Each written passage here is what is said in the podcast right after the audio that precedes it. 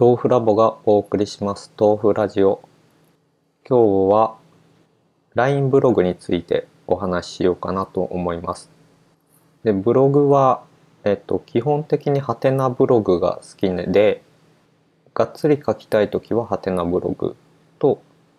エッセイっぽいこと書きたい時にはノートに書いていてで最近は新しい試みとして iPhone でちょっとした文章を書いてでそれを画像にしてツイッターに投稿する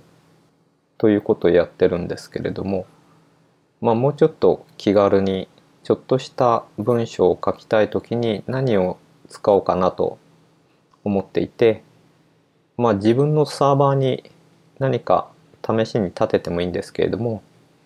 どうしようかなと思ってたら LINE ブログがあるってことに気がついてで実際に使ってみるとこれがなかなか良かったので今日はそのお話をしたいと思います。LINE ブログはスマホに特化していて、えっと、多分 PC から書き込むことができないようになってます。でもちろん PC でテキストを打ってそれを保存してスマホの方で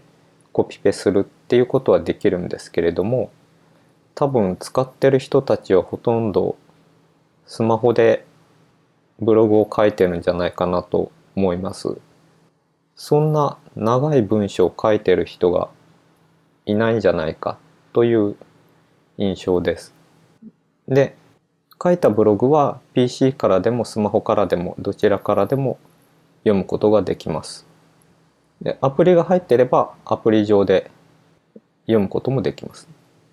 で、えっと、何がいいかなんですけれども、まずすごくシンプルで、特に投稿する画面なんですけれども、まあテキストを書いて、で、写真を貼って、で、そこから次の画面に行って、えタグを設定したりとか、えー、あと何があったかな。予約投稿もできるようになってるので、投稿時間を指定して、えー、あと投稿時にどこにシェアするかあたりを指定して投稿する。でこの辺がなんか一連の流れがすごくスムーズにでシンプルに分かりやすく書けるようになっていてそこがすごくいいなと思いました。でしかも文章中に写真を貼り付けると一番上に貼り付けたものがその投稿のサムネになる。あと文章中にハッシュタグを書くとそれが自動的にその投稿のハッシュタグになってでもちろんそれはさらに追加することもできるんですけども文章に埋め込まれてないタグを追加っていうのもできるんですけどもなんか本当に文その文章の編集画面だけでほぼ全てが終わってしまう。いらない設定とかがないっていう潔さがすごくいいなと思いました。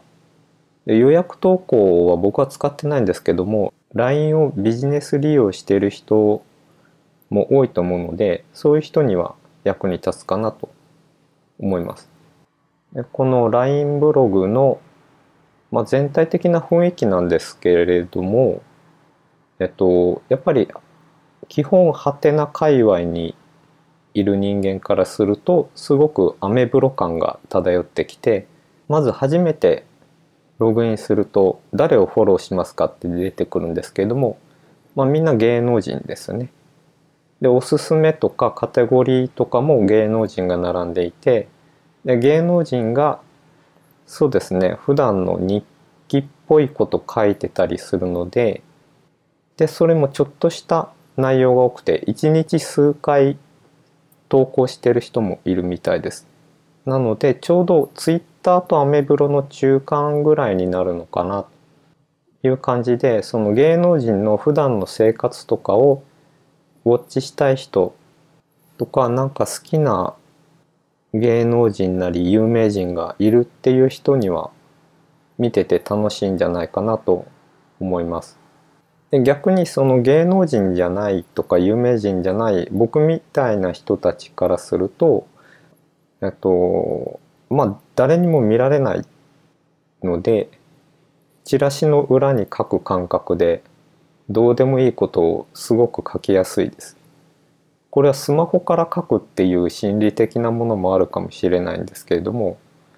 まあ、ちゃんとしたものを書かないといけないとか人に見せるものを書かないといけないっていう気負いなく書けるので結構楽に書けます。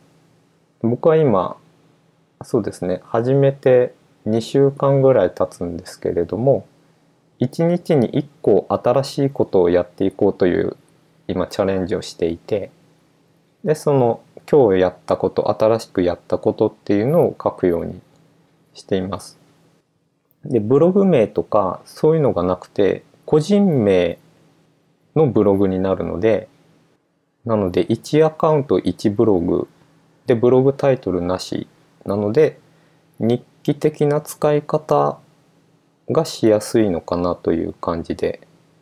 えっと、僕の場合はその1日1個新しいことというハッシュタグで、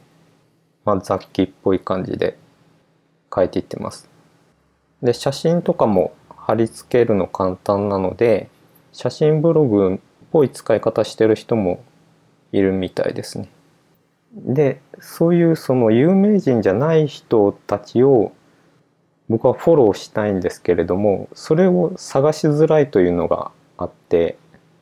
一応機能としては自分がいいねしたのと同じような記事をいいねした人が出てきてフォローしませんかっていうレコメンドされるんですけれどもそこからたどっていったりとかあとはインスタみたいな感じでタグ経由でたどっていくっていう使い方になるのかなと思います。でまだ、えっと、そこまで書くばっかりで閲覧の方はしていないのでまだ面白い人には行き当たってないんですけれども、うん、ただ文章を読むという目的で言えばノートとかの方が面白いのかなという感じですね。何かすごく日記が面白い人とかうん、なんか漫画を上げているとかそういう人がいると面白いのかもしれないですけどもでデザインもあのすごく良くて1枚目の写真がサムネになるって言ったんですけどもそれがカバーフォトみたいに使われてそのカバーフォトの上にタイトルとブロその記事の冒頭の何文字かが出るっていうデザインになっていて、えー、それが一覧画面ですね。でその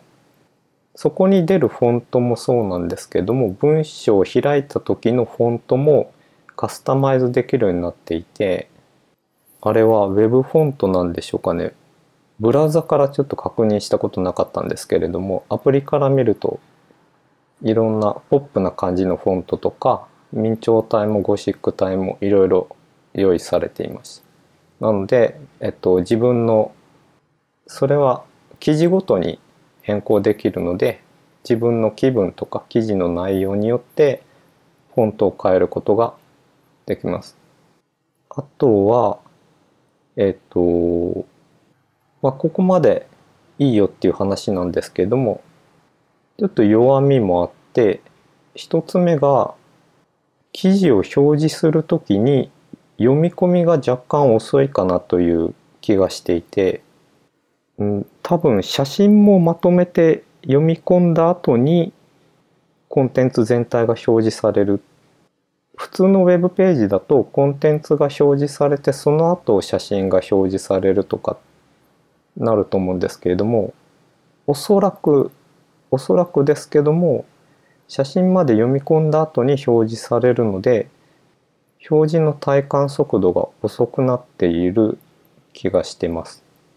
それが1点と、あと iOS11 から写真を撮った時に HEIF という形式で保存される設定が増えて、えっと、多くの場合デフォルトで HEIF になってるかと思うんですけれども、それが非対応なので iPhone で皮膚で撮った写真がそのまま貼り付けられない。これはサポートページ見てみると今対応中ということなのでもうすぐ貼り付けられるようになると思うんですけれども